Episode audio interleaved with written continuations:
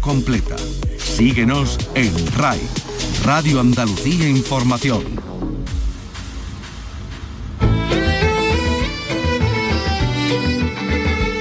En RAI, Andalucía es cultura. Con Antonio Catón.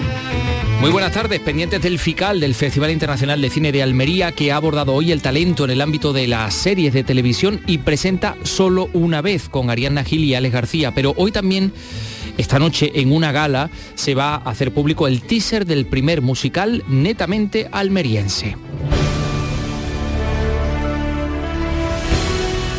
Se trata de un nuevo renacer, la película musical que cuenta la historia de Conchita Robles, la actriz asesinada por su marido en la escena del por entonces recién estrenado Teatro Cervantes de la capital almeriense. Hablaremos con su productor y promotor Ignacio Mañas y tenemos en este programa más talento de Almería. Nos visita el artista, el ilustrador Antonio Lorente, que ahora le ha puesto color a la historia inmortal de Tom Sawyer. Carlos López, buenas tardes. Buenas tardes. Es el responsable de las ilustraciones de la última edición publicada por Edelvives, una versión del clásico que esconde algunos secretillos ocultos, entre ellos el retrato del propio autor. Esta semana se presenta en Sevilla, luego Córdoba y Málaga, y hoy está con nosotros. Una falcata íbera expoliada ha sido recuperada en Jaén gracias a las redes sociales. Fíjense, la policía ha interceptado esta espada que tiene la particularidad de que no fue inutilizada como solían hacer los íberos con las espadas de sus guerreros una vez que estos morían y la ha localizado a través de internet. Y hablaremos de las jornadas de las hablas andaluzas que se están celebrando en Coria del Río. Hoy el tema es hablar andaluz como acto político. Estaremos con Igor Rodríguez, el conferenciante, y bueno, muchas más cosas en este programa que tenemos por delante que realiza Ángel Rodríguez y produce Ray Angosto. Andalucía es cultura con Antonio Catoni.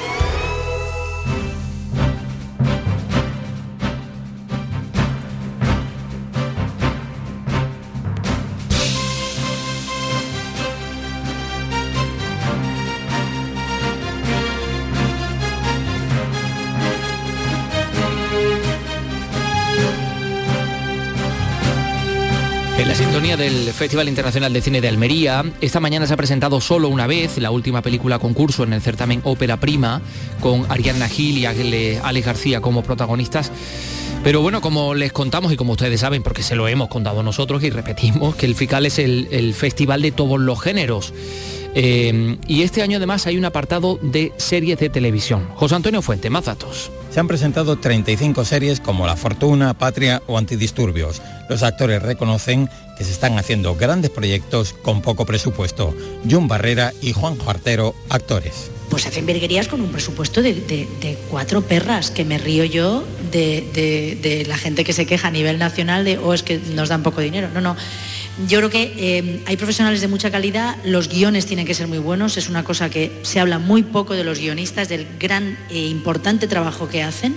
Con las nuevas plataformas, de repente series que, que las cadenas ya habían decidido guardar en el cajón, porque estos ejecutivos que tanto saben, eh, pues decían que esa serie ya no funcionaba, lo abordaban en el cajón y de repente en Estados Unidos, en México, en, todo el mundo era un petardazo. También hoy se presenta cerrando la sección Ópera Prima la película Solo una vez, con Ariadna Gil y Ale García como protagonistas. Dígamelo usted. Antes de empezar, ¿me podría explicar en qué consiste la terapia? ¿Estás familiarizado con la falta de control? ¿La falta de control? Eva y tú habláis de lo que pasó. ¿Te arrepientes? Él tenía un motivo para hacer lo que hizo. Si fue un accidente, ¿por qué tienes tanto miedo? La película eh, que se presenta hoy en el Festival de Almería, pero además, eh, como les contábamos, el FICAL quiere potenciar el audiovisual local, ¿no? El audiovisual, audiovisual almeriense. Esta tarde-noche una gala va a tener lugar en la que se va a presentar el teaser de Un nuevo renacer.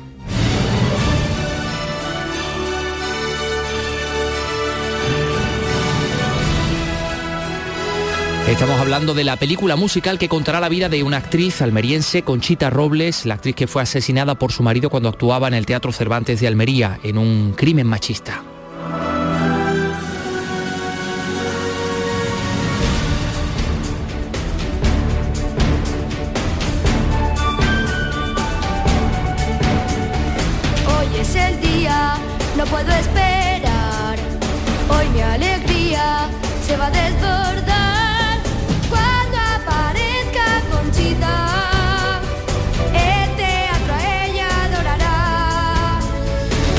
Conchita Robles eh, fue una, actriz de renombre en toda España. Eh, se casó con 28 años con un comandante militar, Carlos Verdugo, quien le obligó a retratarse, perdón, a retirarse del teatro.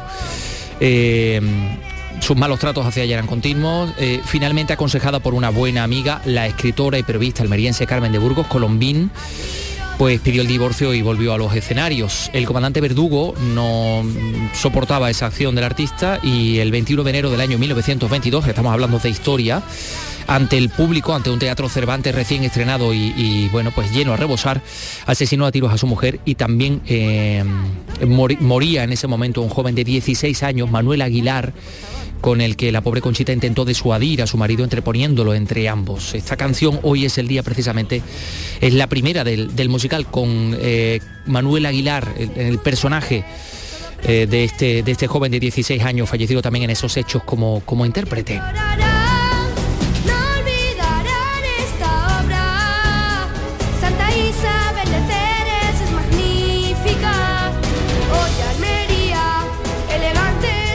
Bueno, pues como decimos, es una película que se realizará en formato musical. Esta noche se presenta el, teaser. Eh, el productor y promotor es Ignacio Mañas, que es además propulsor de la cultura en, Almería y, creador de la revista Magazine El Indaliano. Ignacio, ¿qué tal? Muy buenas tardes. Hola, buenas tardes, Antonio. Bueno, tengo entendido que esta noche la presentación del teaser va a tener muy presente, por supuesto, a quien iba a ser el director de esta película, al recientemente fallecido Freddy Novillo, ¿verdad? Totalmente. Eh, toda, hoy todos nuestros recuerdos están puestos en él. De hecho, de hecho habrá una, una retroproyección donde él esté siempre presente, siempre que estemos presentando la película, porque él era el alma mater de, de ella y, y nosotros pues tenemos que terminar su legado, claro. Mm, eh, tenemos que mencionar, por supuesto, al músico y compositor David Mirayer, que es el, responsable de piezas como esta que acabamos de escuchar. Pero eh, en estos momentos, ¿en qué punto está este proyecto de hacer este musical con una historia además tan, tan almeriense ¿no? y tan conocida por, los ciudadanos de Almería?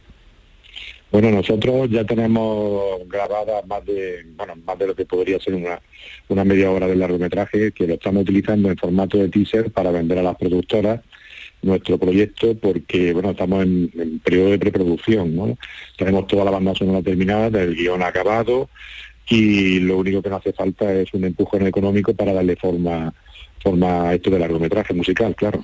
Ha sido muy complicado llevar a, a, una película y a una película musical una historia tan tan trágica también y tan complicada como la de la de Conchita Robles. Bueno, complicado sí, porque todo lo que sea largometraje musical eh, conlleva una complicación extra, ¿no? Para adaptar el guion a, la, banda sonora que, se compone de 15 canciones originales. Eh, pero eh, como tenemos la suerte de que Freddy Novillo viene del teatro musical, de hecho él ha estado representando a Jesucristo Superstar muchos años en la Gran Vía, ha trabajado en grandes óperas tanto en España como, como en Broadway, pues yo me quedo con una frase que siempre decía nuestro querido Freddy Novillo, eh, con la música se llega más fácil al alma. Entonces creemos que, que, con el formato musical, con la calidad, lógicamente, que, es capaz de componer eh, David Miralles, eh, somos más, quizás lleguemos antes al alma de, las personas y, y sean más entendibles. También teniendo en cuenta que se trata de, la vida de un artista que fue cantante, fue poeta, eh, fue show, fue showger, es decir, era, un, alma de escenario total, ¿no? Y, le viene como al pelo eh, este formato, claro. Últimamente eh, el asunto de Conchita Robles y el Teatro Cervantes salen más en, programas de, pues no sé, de, esoterismo y de lo paranormal y de todo esto, que como una historia real que, ocurrió, ¿no te parece? Mira, una, me, me alegra mucho que me hagan esa pregunta porque una de las pretensiones nuestras eh, con, el largometraje, aparte de lo que es la, versión artística, es poner en valor a, lo que fue la persona, a, la persona de Concha Robles, que fue una persona adelantada a su tiempo, eh, en todo, era una, en cuanto a humanista, en cuanto a su actitud de, a sus proezas, y eh, queremos de una vez ya enterrar, enterrar de una vez a lo que es el fantasma del Cervantes, que que como tú bien dices, es lo único que se le conoce, y revivir a la persona, poner a la persona en el lugar que se merece, eh, porque ya te digo que fue una persona adelantada a su tiempo, una erudita, y creo que lleva 100 años su memoria enterrada, eh, injustamente, por, muchos motivos, porque era mujer, porque su marido era militar y en todo el machismo imperante de la época y creo que va siendo tiempo, eh, ya hora de, reivindicar su figura, de ponerla ya en valor, revivir su persona y enterrar el fantasma del Cervantes. Pues eh, sí, eh, vamos, eh, ya lo has dicho tú, pero efectivamente por si algún oyente no coge puntos de lo que estás comentando, se venía hablando de un supuesto fantasma en el Teatro Cervantes desde que sucedió aquel, aquel crimen y últimamente también se ha reavivado un poco esa historia y el objetivo de, este, de esta película, de esta película musical es recuperar pues la vida y la obra de esta actriz, de esta mujer adelantada a su tiempo, que fue Conchita, Conchita Robles. Ignacio Mañas, pues nos deseamos todo lo mejor, que sea un, un exitazo y que aparezcan también esos mm, inversores que tienen que aparecer para, pues, para que esto pueda seguir adelante y la, historia pueda salir y, podamos verla en, los cines, en las pantallas. Muchísimas gracias Antonio por, toda vuestra visibilidad y apoyo que siempre nos prestáis. Muchísimas gracias. un saludo. Un abrazo. Hola. Dame uno de esos chicos. Y a mí, dame otro, por favor. Tome usted. Agradecida. ¿Será esta obra tan escandalosa como dicen? Me da bien el bajín que sí. Pasen ustedes, todo presto. Y es que además el, actor mm, no reprime su acento almeriense, cosa que nos encanta, ¿no? Ahí lo han estado ustedes escuchando. Tomen ustedes. Bueno, pues em, hablando de audiovisual, el pasado mes de octubre se entregaron los llamados premios Emmy de la Ingeniería que otorga la Academia de Televisión Norteamericana. Uno de los ocho premios Emmy se lo llevó el malagueño Marco Fajardo por desarrollar el software Arnold Renderer, que es un, software utilizado en series de muchísimo éxito, Juego de Tronos, Gambito de Dama, para iluminar eh, de forma artificial las imágenes, las escenas, ¿no? La Academia de Cine Norteamericana ha seguido reconociendo a quienes han participado en este proyecto que no hubiera sido posible sin las investigaciones del de, eh, profesor de la Universidad de Granada, Carlos Ureña, investigaciones en nuevos algoritmos. Así que pues le ha entregado también un, diploma a, a Carlos Ureña. Laura Nieto en Granada nos lo cuenta. Los prestigiosos premios de la industria de la televisión han reconocido las aportaciones al funcionamiento del software Arnold Renderer. Este programa, utilizado en películas y series como Juego de Tronos, Gambito de Dama o Star Wars, simula el comportamiento de la luz y produce imágenes extremadamente realistas. Al profesor de la Universidad de Granada se le ha concedido un diploma por sus aportaciones. Eh, es un software ampliamente utilizado en muchísimas producciones de Hollywood, eh, series, anuncios y es eh, prácticamente líder o uno de los líderes a nivel mundial en, su campo. Utiliza eh, algoritmos de cálculo numérico y por eso ha sido eh, la recepción de este diploma por parte de la organización de los premios Emmy no es la primera vez que la industria de Hollywood premia un trabajo en el que ha participado un investigador de la Universidad de Granada. En 2018, la película Black Runner 2049 recibió el Oscar a los mejores efectos especiales en los que colaboró el catedrático de zoología de la Universidad Granadina Javier Alba Tercedor, quien proporcionó imágenes en 3D de alta resolución y la animación de escarabajos en una de las escenas del film. Tom. No hubo respuesta. Tom. No hubo respuesta. ¡Eh, Tom! No hubo respuesta. Así comienza las aventuras de Tom Sawyer, el clásico de Mark Twain que narra el conflicto inevitable entre el mundo de los adultos y los niños. Bueno, ya saben ustedes, una historia de aventuras, de humor, de amor, de drama, una historia también, Carlos, llena de magia. Exactamente, llena de magia, como la que derrocha Antonio Lorente, artista de Almería, responsable de las ilustraciones de la última edición publicada por la editorial del Vives, pero en formato distinto, en formato cómic, una versión del clásico que esconde algunos secretos ocultos. Con su autor hablamos ya. Bueno, pues lo tenemos aquí. Antonio, ¿qué tal? Muy buenas tardes. Encantado de saludaros. Gracias por venir. Yo hablé contigo hace ya un siglo que estabas tú en Londres exponiendo y haciendo cosas maravillosas y ahora nos regalas otra maravilla.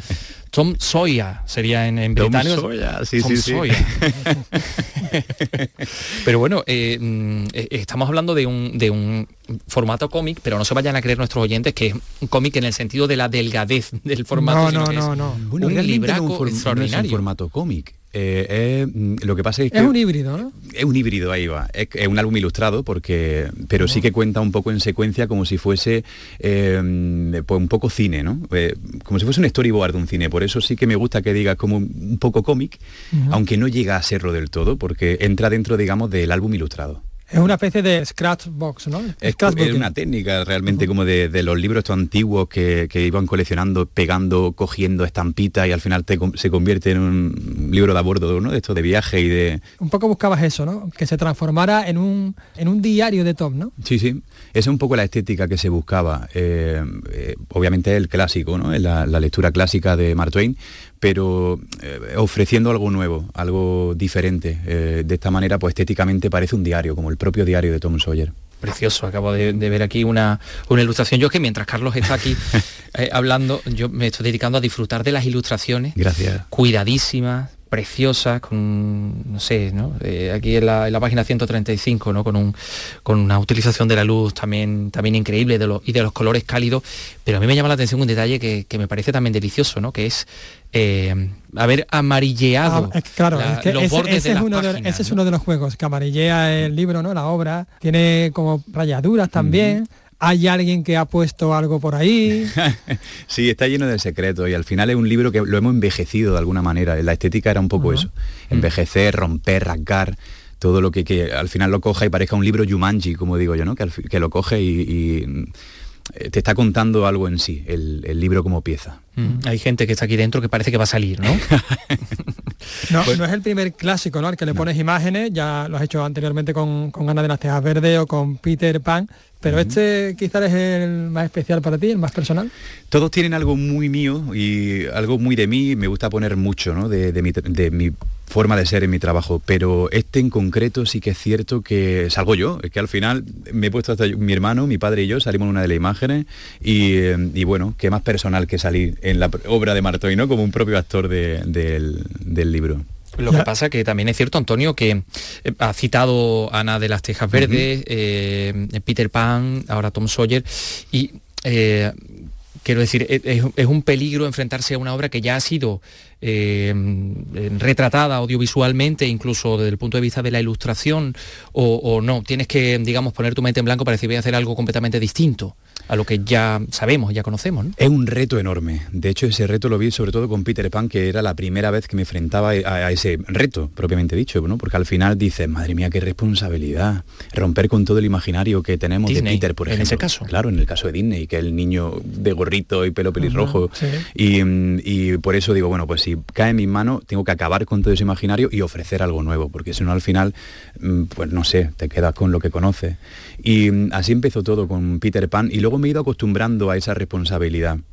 No quiere decir que no me enfrente con un respeto, con muchísimo, pero al final te acostumbras y dices, bueno, qué alegría que los nuevos lectores se, eh, lean estos clásicos que nunca pasan de moda con mi, pro- mi dibujo y al final recuerden esos personajes con mi forma, ¿no? con mi ojo, con mi peculiar estilo, que al final no dejo de tener un estilo así un poco personal y, pasa de ser una responsabilidad a ser un placer. En esta transformación, en esta investigación de tu trabajo, eh, ¿has buceado en tu infancia?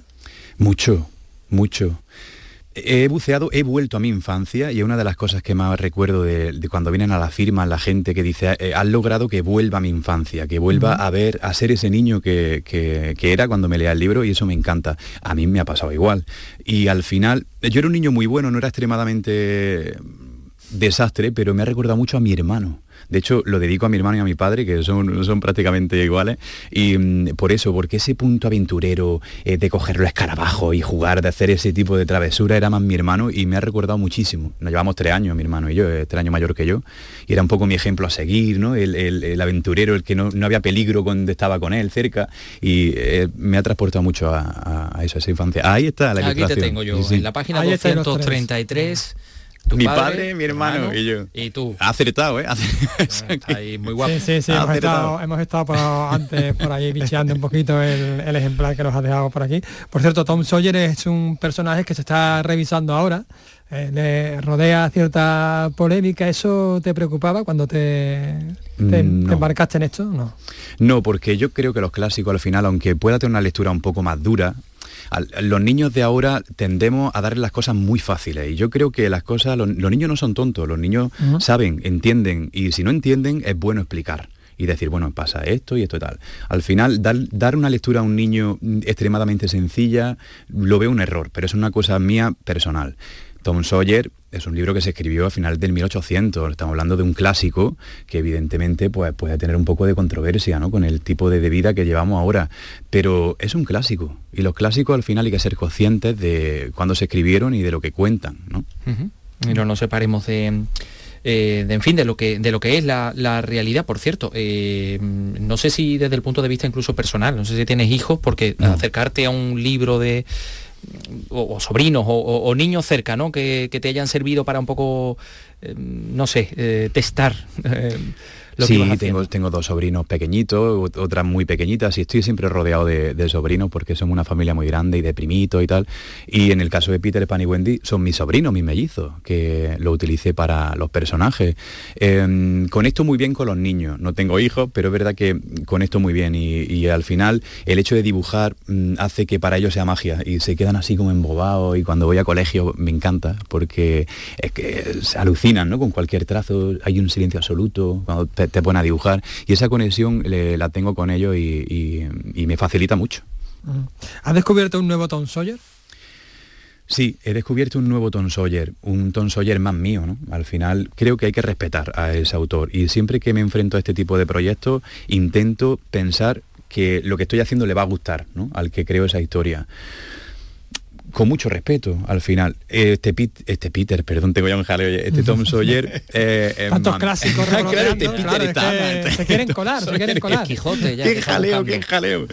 Eh, este Tom Sawyer eh, es más mío, con lo cual he redescubierto otro Tom Sawyer que la primera lectura que, que pude tener en su momento.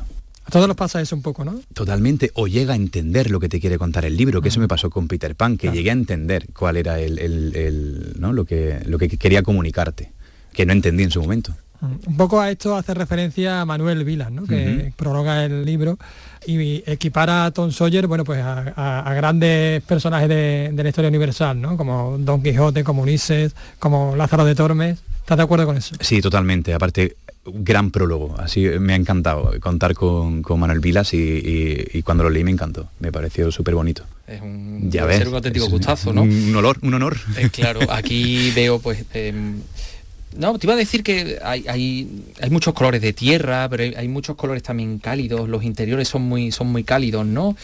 Todo eso tiene que ver también con lo que quiere sugerir, ¿no? Con la cercanía, con la, sensación de, acogida, ¿no? También en muchas ocasiones, ¿no? Claro, la gama de colores siempre, siempre va acorde con cada libro, eh, con lo que yo interpreto. Eh, al final, el Mississippi, eh, todo el, color, la vegetación que hay mm, alrededor del río, todo eso está súper estudiado. Al final mm, son libros que requieren muchísima documentación. Con Ana tuve una paleta de colores más rosita, más, era, era otro tipo de, más otoñal, y sin embargo aquí hay mucho árido, mucho, mucho sol, la luz. Aparte de que he intentado hacerlo más cinematográfico, con lo cual pues, al final cambiaba mucho en los contraluz y intentaba darle un realismo diferente. Tiene cierto tono de western, ¿no? es que se puede se puede y Tarantino también que me flipa Tarantino. Claro, claro, de, no sé, o como de, de fotografía antigua o de en fin, que bueno, exactamente lo que tú dices, una especie de apariencia también de álbum de recuerdos, ¿no? Este, Esa era la idea. Aventuras de Tom Sawyer. Por fuera, de hecho, es de, cuero, ¿no? Asemeja el, el cuero incluso, ¿no? Era una de las ideas y, creo que se ha conseguido súper bien porque cuando se lo comenté a la editorial digo, me encantaría que si no fuese, o sea, cuero igual es muy difícil, pero que asemejara al cuero, que fuese lo más parecido al cuero que se pueda conseguir en, este tipo de álbumes. Y me gustó mucho la textura y sin ser cuero, eh, cómo lo imita y cómo prácticamente pues parece un álbum de, de estos antiguos de cuero es de hecho un, objeto de coleccionista, ¿no? Sí, sí. O sea, más que, más que de niños, ¿no? Más que para niños sería para, los padres, ¿no? Me asombra cuando viene la gente y me dice que se lo compra mi hija, pero no se lo voy a dar hasta que no tenga 10 o 15 años, ¿no? Es como cuando ya tenga una edad que pueda cuidarlo, se lo daré. Mientras tanto lo guardo yo. Y eso eh, me encanta, porque al final son libros que las madres compran a sus hijos para guardarlo ellas, eso, o los padres. Es un poco la idea del libro objeto. Claro, eso mm. dice mucho de ti también, de tu trabajo, ¿no? Es decir, eh, esta persona va a cuidar este, este libro. Sí, bueno, hay veces que me llegan con, los, con los libros forrados y digo, madre mía, con un cuidado, con la esquina. Y lo firmo con un cuidado y es como que alucinante. Sí, sí. Por otra parte, la, relación entre la madurez y la infancia, que es algo intrínseco en, este libro, también eh, está muy presente en tu obra, ¿no? ¿Por qué te interesa tanto esto? Me interesa porque los grandes, los, clásicos que está trabajando hasta ahora eh, cuentan eso un poco, eh, eh, esa mm, delgada línea entre la ingenuidad, ¿no? Y de repente ya que de un año para otro era un hombrecito o una mujercita, cuentan eso, con lo cual se proyecta un poco. Por ahora, mm, bueno, ahora estoy trabajando en un, en un clásico que es muy diferente, no puedo decirlo, pero porque me tienen capadísimo con él. ¿Por qué letrita empieza? ¿Por qué letrita que cuanto- como te doy una pista lo pilla, seguro. que Si te digo una pista lo pilla. Pero eh, es otro tipo de lectura y otro tipo de... Bueno, en este caso Ana, eh, Tom Sawyer y Peter Pan sí que coinciden en eso, en ese cambio de la infancia a, a la madurez. Bueno, Y el caso también- de Ana que ya... Y, ta- y también la relación entre los personajes y la, y la naturaleza, ¿no? Eso también está presente en tu obra. Sí, intento que cada vez lo esté más, porque para mí es muy cómodo el retrato, pero tengo que salir de la zona del confort del retrato. Me gusta que mis personajes expresen, empatice, le mire a los ojos, vea un poco qué te cuentan, pero hay algo detrás de ello. Y eso al final es lo que intento trabajar, que cada vez el, el paisaje forme más parte de, de mi trabajo. Oye, y los paisajes de, de tu tierra, de Andalucía, bueno, si hablamos de Almería, pues imagínate, ¿no? Que, paisajes es- tan es- es espectaculares hay, ¿no? Y ya ves, es que ahí lo tengo todo. En Andalucía tengo todo. O sea, puedo tener desde lo más verde a lo más árido, a lo mete- ahí tenemos de todo, tenemos la suerte, de verdad. ¿Y te sirven de, de inspiración o te ha servido de inspiración en algún momento? Dices, tú, uf, esto lo voy a... A mí esto me, me tira más para, yo qué sé, poner la playa de los genoveses o algo así que... que Sí, sí, sí. Mucho, lo que me rodea me inspira mucho y, al final no dejo de vivir en Almería ahora. Yo ya me he dejado Londres, dejé Madrid, dejé todo y dije me voy a mi casa y al final trabajo en casa.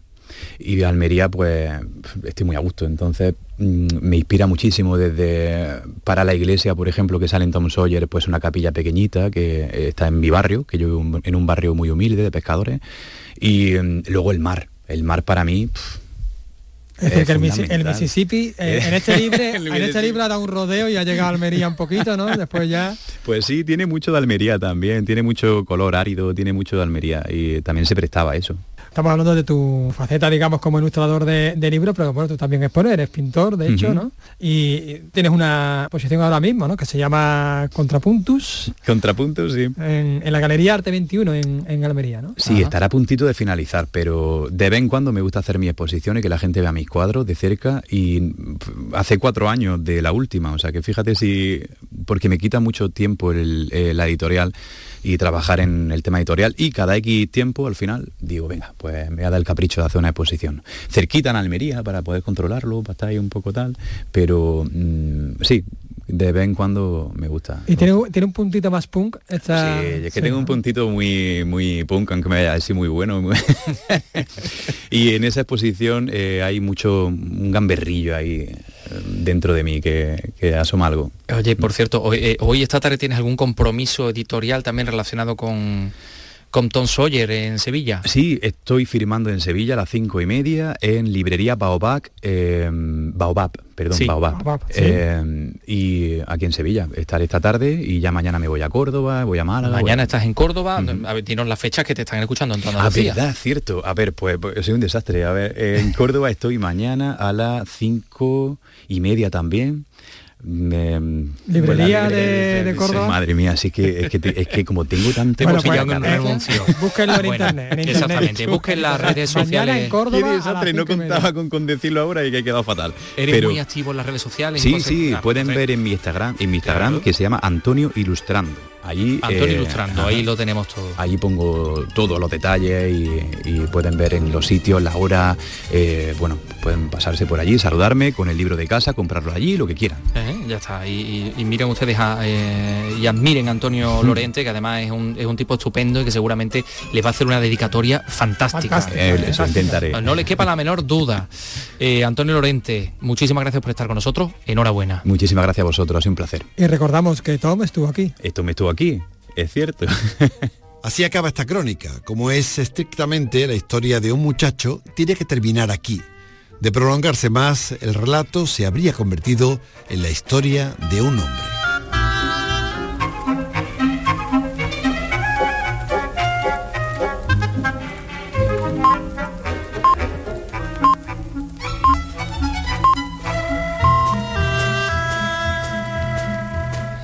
Bueno, vaya sorpresa que me tenía reservado Carlos López, que se ha encargado de todos estos audios, de, incorporar a, este programa, a este humilde programa Andalucía Escultura, la voz, de, la voz del programa eh, Cambio Climático de Javier Bolaño. Bueno, eso es todo un, honor para, nosotros.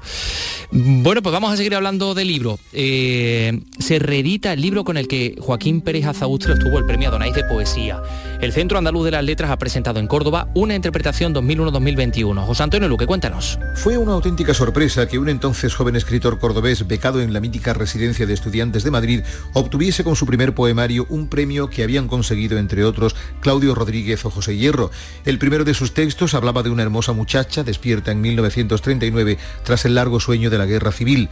El libro iba demostrando después que la poesía puede regenerar y puede salvarnos. Por eso ha decidido reeditar una interpretación 2001-2021. Joaquín Pérez Azaustre. No es solamente una fiesta, una fiesta personal que comparto con, mis lectores, de, este libro en concreto que marcó el comienzo de mi, de mi escritura de poesía, sino también yo creo que ha acabado siendo una celebración de 20 años dedicado a mi vocación literaria y por tanto una celebración que parte de la más absoluta gratitud. El prólogo lo firma Pérez Ferrer y lleva dos epílogos de Raquel Lanceros y Ana Castro. Los poemas conservan el texto íntegro de la primera edición. Y los libros, los libros como el de Tom Sawyer, de Antonio Lorente o este de Pérez Azabustre, pues llegan a sus destinatarios, claro, los lectores. Muchos de los lectores ustedes saben, seguramente o probablemente usted forma parte de, uno de estos clubes de lectura en los que se organizan algunos lectores que además se ven ayudados por las redes sociales, por las nuevas tecnologías, para compartir puntos de, vista sobre las cosas que leen, sobre los libros que leen. Eh, a ver, pongamos un ejemplo, pues eh, la red provincial de clubes de lectura de Huelva. Este sábado se va a celebrar en Trigueros el séptimo encuentro de esta red, de esta red onubense, un encuentro organizado por la Diputación. Sebastián Forero en Huelva nos lo cuenta. Esta edición supone el reencuentro presencial de las personas que pertenecen a esta red, integrada por 28 clubes y un total de 26 municipios. El vicepresidente de la Diputación, Juan Antonio García ha destacado el valor de los libros como motor de cohesión de poblaciones alejadas de la ciudad y poco pobladas. Los libros también son una ventana al mundo que rompen el aislamiento geográfico y facilitan la integración socioeconómica entre localidades cada vez más vaciadas, envejecidas y periféricas. La concejal de Cultura del Ayuntamiento de Trigueros, Irene Montiel, por su parte, ha resaltado el valor de la lectura como refugio durante los duros momentos que hemos permanecido encerrados en casa con motivo de la pandemia. La lectura, como no puede ser de otra forma, se ha realzado en estos tiempos tan difíciles y nos ha dado un refugio y ha ocupado mucho tiempo en nuestras vidas, no solo para lectores habituales, sino también para nuevos lectores u otros lectores que hacía muchísimo tiempo que no cogían un libro y que han vuelto a retomar ese hábito tan importante. Es la séptima vez que se celebra este encuentro en la provincia de Huelva.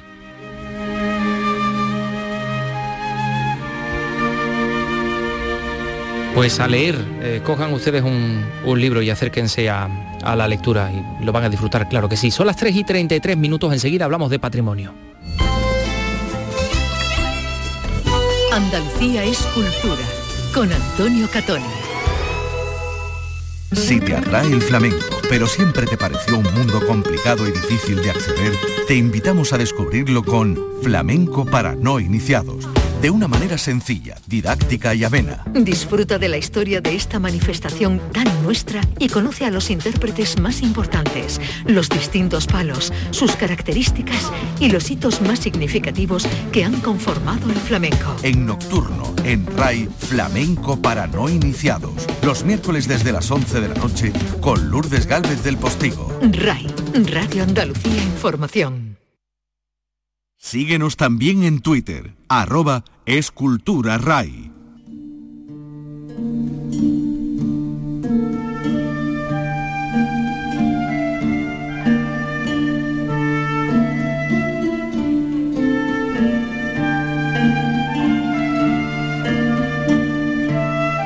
La Policía Nacional ha recuperado en la provincia de Jaén una falcata íbera, una, espada íbera de gran valor histórico procedente del espolio Estamos hablando de una pieza datada entre los siglos III y II antes de Cristo muy, muy peculiar además por, por, dos, mm, por dos circunstancias, porque eh, la empuñadura tiene forma de cabeza de ave y, luego por otra, otra cuestión, es que esa espada no, no fue amortizada, es decir, inutilizada. Em, sabrán ustedes que tras la muerte de un guerrero íbero, pues habitualmente su familia lo que hacía es inutilizar la espada, la doblaban a golpes para, bueno, pues que formara parte también de una ofrenda funeraria en la tumba del, guerrero en cuestión, ¿no? El hecho de que esta en concreto no haya sido inutilizada, pues aumenta significativamente su valor porque resulta difícil encontrar piezas eh, en, ese, en este estado. Hay una persona detenida, se han recuperado además a raíz de esto otras 202 piezas arqueológicas. ¿Y cómo ha localizado la Policía Nacional? Esta espada y todas esas piezas? Pues eh, a través de Internet. Mm, los agentes tuvieron noticia de que había una publicación en una red social en la que alguien, un usuario de esa red social, pues hace una consulta en relación a la, espada, a la falcata íbera, ¿no? Y por ahí tiraron del hilo y llegaron al ovillo, claro. Así que esta es, esta es la cuestión. Ha sido recuperada esa espada y han sido recuperadas otras 202 piezas arqueológicas de, gran valor gracias a esta operación. Y, también en el ámbito del patrimonio, en Córdoba hoy comienzan las jornadas barrocas, las primeras jornadas barrocas de la Diputación. Se van a centrar sobre todo en la iglesia y en el Palacio de la Merced. Eh, edificios barrocos eh, y estas jornadas cuentan con un programa muy amplio sobre este periodo. Hay conciertos, conferencias, representaciones teatrales. Se lo hemos contado, pero no lo va a detallar eh, de nuevo José Antonio Luque en Córdoba. Adelante servirán para difundir la labor de restauración que lleva a cabo la Diputación, que ha recuperado un conjunto de cinco tallas barrocas conservadas en la Iglesia de la Merced que han llevado a cabo los imagineros Sebastián Montes y José Antonio Cabello. Felisa Cañete es la vicepresidenta segunda de la Diputación. Desde el gobierno de la Diputación, desde hace tiempo, pues venimos defendiendo que en nuestra provincia el patrimonio es un elemento clave para entenderla y conocerla y que además un potencial que debemos poner al servicio de la sociedad, impulsando su recuperación, su conservación y su promoción. Estas jornadas traerán también a la Iglesia de la Merced el auto de los Reyes Magos del Viso de los Pedroches y el montaje de Fuentevejuna de Lope de Vega que representan los vecinos de la localidad cada dos años.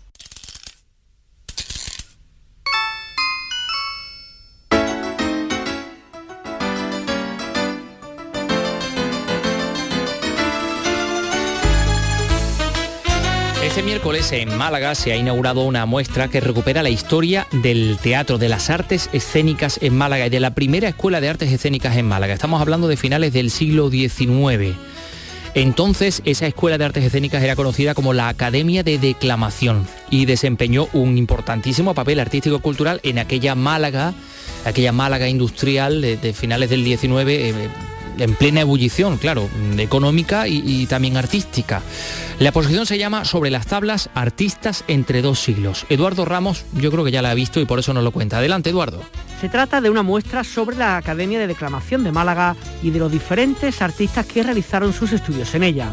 En estas sobre las tablas surgió tras la adquisición de un fondo fotográfico compuesto por retratos de conocidos artistas de la escena española del siglo XIX y de principios del XX, dedicado a los profesores de dicha academia y que desarrollaron su labor en la capital malagueña. Francisco Sánchez es el actual director de la Escuela Superior de Arte Dramático de Málaga, de la ESAD. El origen de la actual Escuela Superior de Arte Dramático, donde de una forma muy atractiva, a través de unos 16 paneles, cuenta cómo era la vida de los artistas, eh, los actores, los directores que fundaron esta escuela y los visitantes que vengan a ver la exposición les va a llamar muchísimo la atención, es decir, a través de la fotografía ¿no? y a través de, de las curiosidades que cuentan sobre la vida de estos actores, es muy diferente a la, a la vida escénica actual. La exposición, compuesta de paneles con reproducciones de fotografías, programas de mano, revistas o carteles, está ubicada en la SAT, que se encuentra en la zona de Teatinos de Málaga. Podrá verse hasta el próximo 23 de diciembre.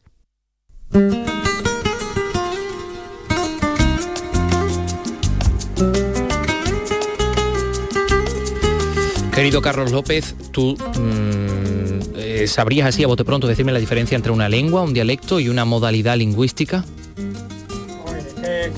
no me acuerdo de eso. Me alegra que me hagas esa pregunta. que me hagas esa pregunta. Te he cogido en un renuncio. Mm, Vamos a ver, no, pero como sé que voy Pero- a meter la pata, Pero es difícil, sí, porque a lo mejor hay algunos términos porque que es los que hay que afinar. ahí que entre dialecto, la- modalidad lingüística, la claro. lingüística. Mira, yo me he traído aquí una cita que se viene atribuyendo a un lingüista, Max Wenreich, filólogo de, de Yiddish, de la lengua de la lengua judía, ¿no? Que dice así: una lengua es un dialecto con un ejército y una marina detrás. Es muy utilizada a la hora de, Estoy- de hablar de todo esto. Estoy prácticamente de acuerdo. Ah, tú también estás de acuerdo con el filólogo de Yiddish. Mm, Pues fíjate, Carlos, sé El que esto te va a interesar el mucho. que lo hablan en, en toda Europa central y del este. ¿eh? Hoy se clausuran, en cualquier caso deja el Yiddish a un lado, porque hoy se clausuran dejamos. las cuartas jornadas sobre las hablas andaluzas que se han venido celebrando se- desde ayer en Coria del Río, es, mm, desde muy diversos aspectos. Estamos con el investigador y profesor del área de lingüística general de la Universidad Autónoma de Madrid, Igor Rodríguez, que va a intervenir en el día de hoy. Igor, ¿qué Sí. tal? Muy buenas tardes. Hola, buenas tardes, ¿qué tal? Eh, en tu caso vas a hablar, mm, o sea, vas a sí, hablar, valga la redundancia, de hablar andaluz como acto político. No sé si es si esa frase. Hablar sobre el habla. Exactamente, hablar sobre el habla. Eh, esa, ese- esa cita supuestamente atribuida a Wayne Rich, eh, una lengua es un dialecto con un ejército y una marina, no sé si tiene algo que ver con eso que nos vas a exponer.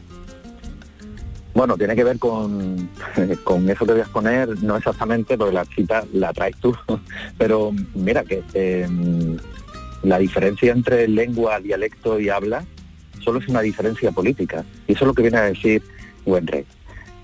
Eh, no hay diferencia lingüística entre una lengua, un dialecto y un habla. Vuelvo a repetir, es política. Así que eh, esas jerarquizaciones que se hacen muchas veces guardan tras de sí eh, esa diferencia que hay que verla en la construcción política, en la historia, en el imperialismo, en el colonialismo y en la construcción del Estado-Nación. Eh, hablar de lingüística y tomar estos conceptos como conceptos lingüísticos es muy peligroso porque realmente no está dando cuenta, como digo, de nada lingüístico. Y lo que viene a decir Wenreich es que efectivamente la diferencia que hay entre un Estado que puede, un, est- un Estado siempre tiene un ejército, ¿no? Es lo que viene a decir. Sí, sí, sí, sí.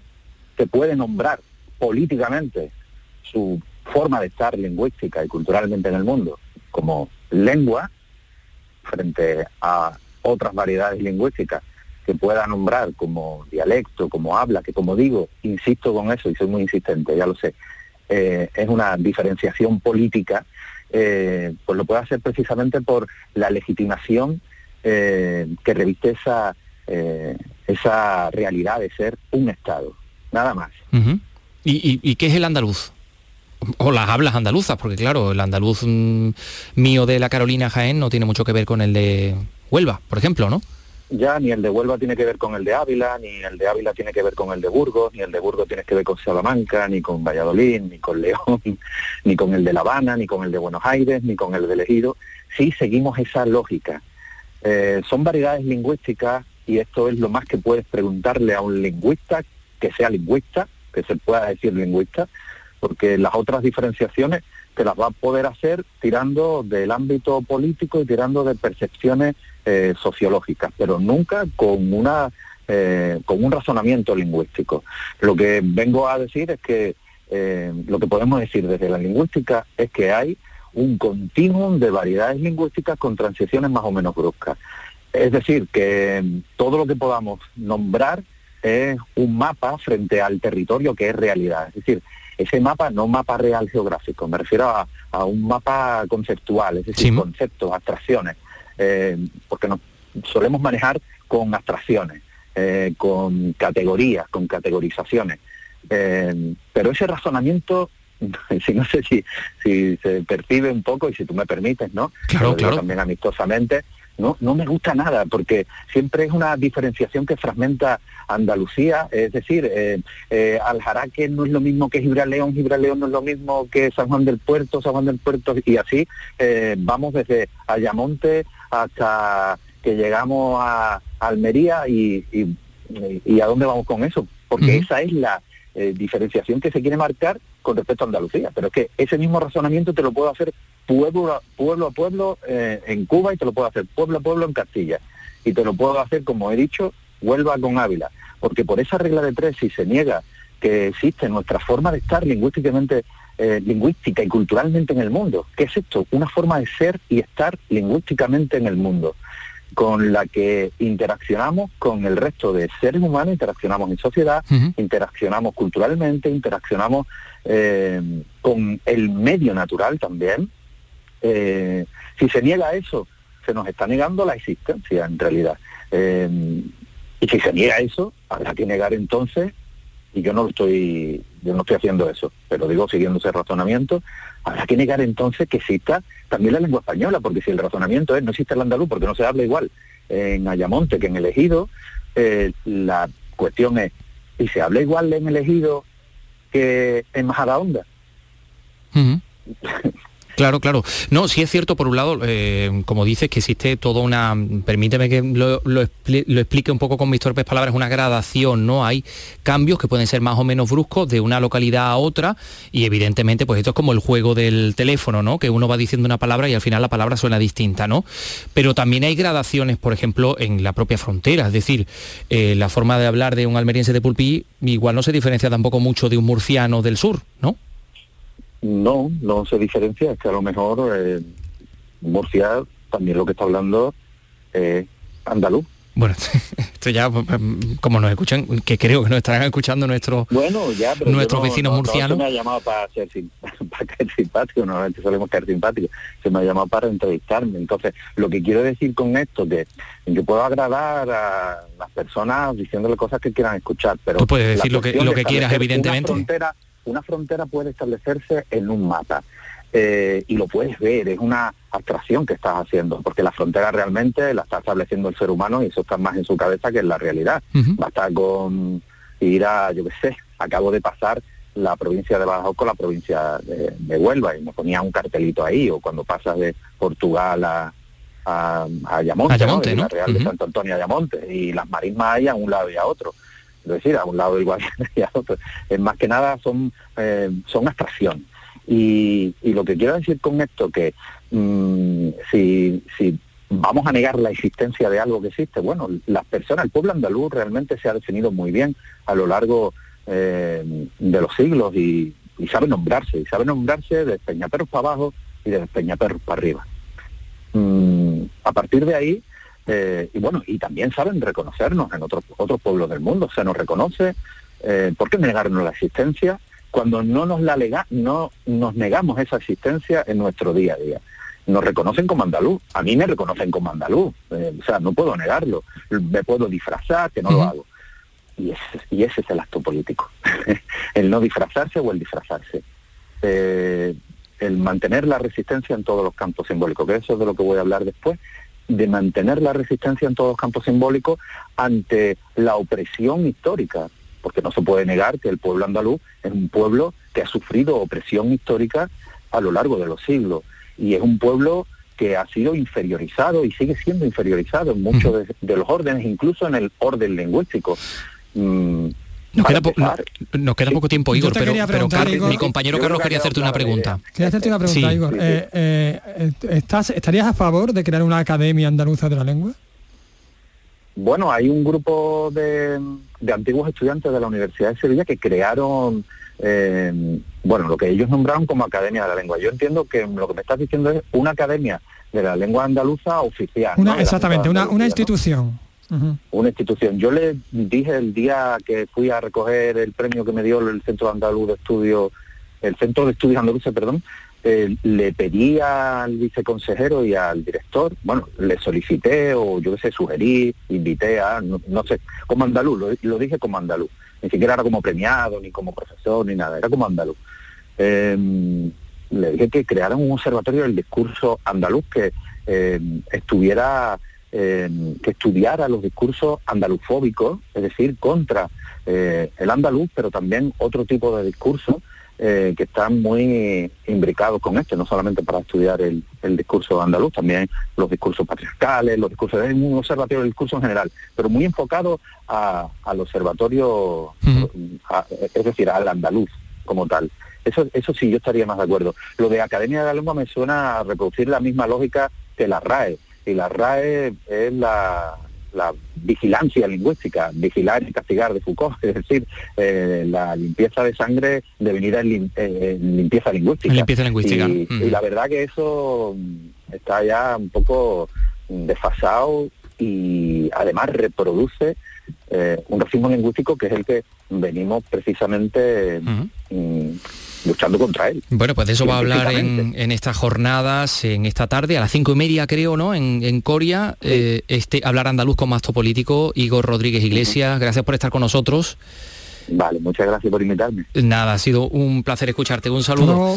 Bueno, eh, tenemos que hablar de teatro mm, de, para niños en Granada, eh, pero antes te voy a contar que la soprano armenia Liana Aroutounian Sí, sí, la, compañera, la compañera de Málaga me ha puesto el nombre muy bien separadito para que yo sepa cómo es. Esta soprano armenia va a encarnar el personaje de Floria Tosca de Giacomo Puccini en la producción que se va a representar en el Teatro Cervantes este viernes y domingo. Rosa Rico. Hay mucho interés por la lírica y eso lo demuestra el hecho de que apenas queden entradas para las dos representaciones de la gran ópera de Puccini. Mañana se repartirán entradas gratuitas para asistir al ensayo general. Liana Harroutunian se ha mostrado muy satisfecha por representar a este gran personaje.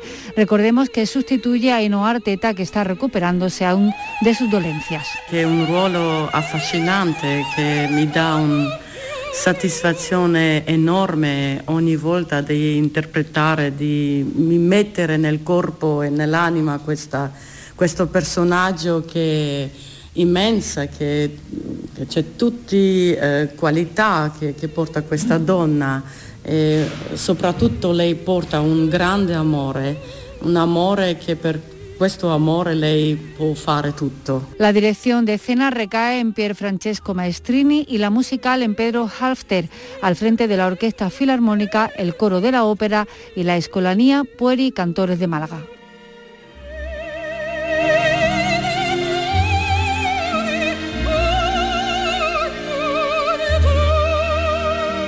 Hoy se inician en Algeciras los cursos de otoño de la Universidad de Cádiz. Lo hacen con dos seminarios, uno sobre desarrollo eficiente de ciudades y otro sobre memoria histórica y democrática. Susana Torrejón, Algeciras, cuéntanos. Los cursos de otoño de la UCA constan este año de cinco seminarios centrados en la actividad socioeconómica y en la cultural. Hoy la Escuela Técnica Superior de Ingeniería de Algeciras acogerá el seminario de memoria histórica y democrática, impulsado por el Foro por la Memoria del Campo de Gibraltar. Propuestas didácticas y metodologías educativas orientadas a un mayor conocimiento de nuestro pasado más reciente.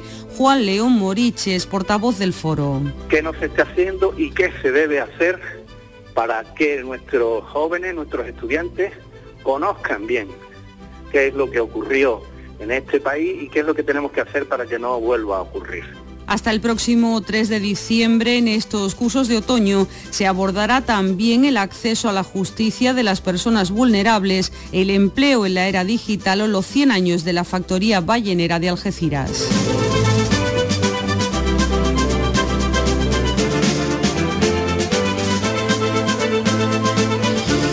Gracias, eh, Susana, Susana Torrejón. Esta noche tenemos cine clásico. En Andalucía Televisión, poco antes de las 11 de la noche, en esta ocasión, El Trepa.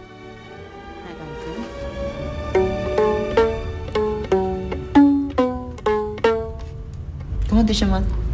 Wadi, ¿vos? Luz. Vicky Román. Bueno, está en francés, esta la tenemos eh, en versión original y ahí está Jean-Louis Trintignant eh, como el trepa y aquí está Paco Gómez Sayas que de trepa nada. Hola, ¿qué tal? Buena.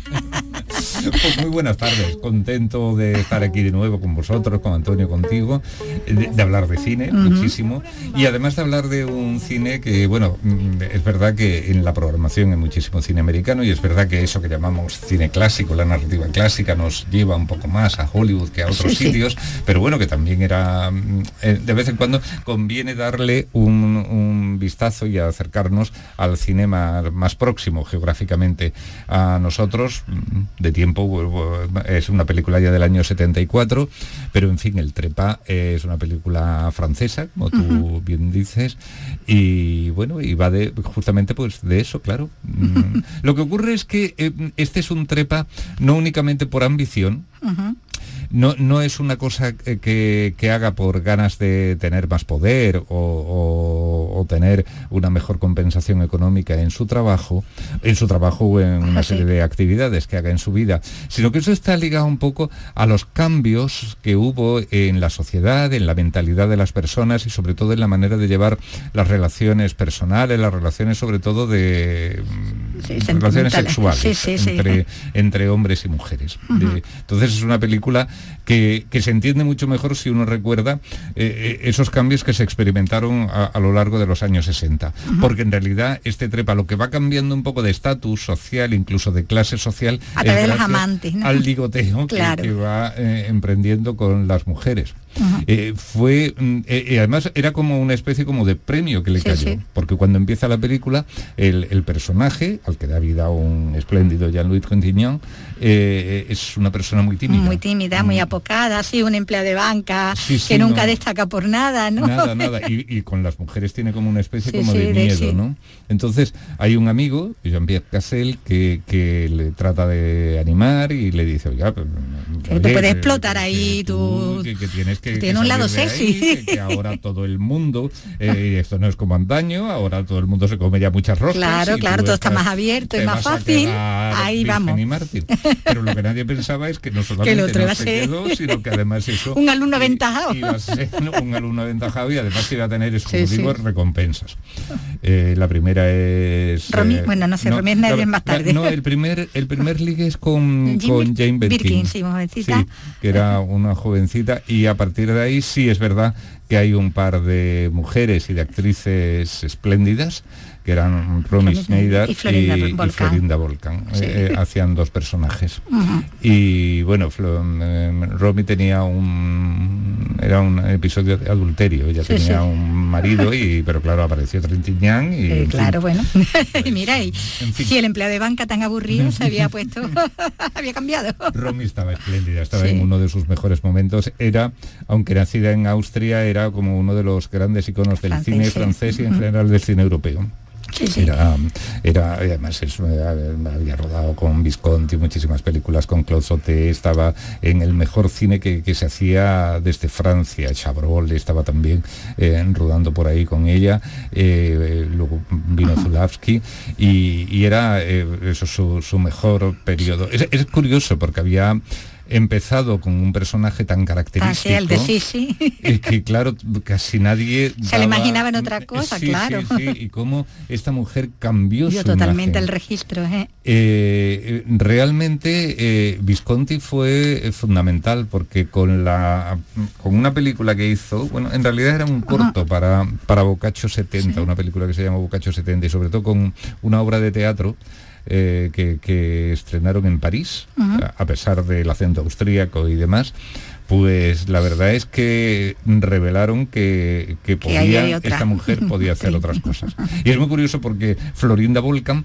también de alguna manera entra en el cine de la mano de Visconti. Anónimo, eh, eh, bueno, no, anónimo veneciano Y luego enseguida, claro, es lo que pasaba cuando, cuando trabajaban con Visconti, enseguida encontraban un, Es que en esa película, en La caída de los dioses, se revelan que yo recuerdo como mínimo Helmut Berger, Florinda Volcan y Charlotte Rampling. Sí, sí, sí. O sea que había era Hay un descubridor. era como un te tocaba con la varita y te, lanzaba al estrellato casi. Y sí, Florinda Volcán fue también otro de los nombres importantes. El eh, Anónimo Veneciano fue un exitazo de público y muchas otras películas. Y, estaba aquí. En fin, será un placer verlas esta noche a todas. bueno, pues el... Bueno, ella, Trentiñán también. Trentiñán, que bueno, que esto era el ciclo de los de los galanes, ¿no? Sí, Franceses. Sí, eh, eh, sí, es una cosa que empezó con Gerard Philippe en, el primer miércoles de noviembre y después han pasado por aquí Maurice Jonet, Alain Delon y, en fin, no, no hay más miércoles. Claro. Porque galanes hay muchos. Así que ha habido que seleccionar. Eran todos galanes de Francia. De Francia, galanes franceses. Bueno, que tienen, mm. eso tiene un plus, ¿no? El ser francés para ser muy galán, ¿no? Sí, se dice que parece que va, que va con, va con ello, ¿no? Se dice eso, siempre se ha dicho que es el país de la mood, esas cosas, pues bueno, vamos a, ver. Desde luego Trentillán se lo toma muy en serio. Muy en serio, sí, sí, se aplica, se aplica. Bueno, pues muchísimas gracias, Paco. Ya hasta la semana que viene. La semana que viene nos vemos. Gracias Paco, gracias Vicky y nos vamos felicitando al sanluqueño Manuel Muñoz Halcón, Manolo Sanlúcar, hoy cumple 78 años. Mañana regresamos a las 3 de la tarde en Andalucía Escultura, adiós.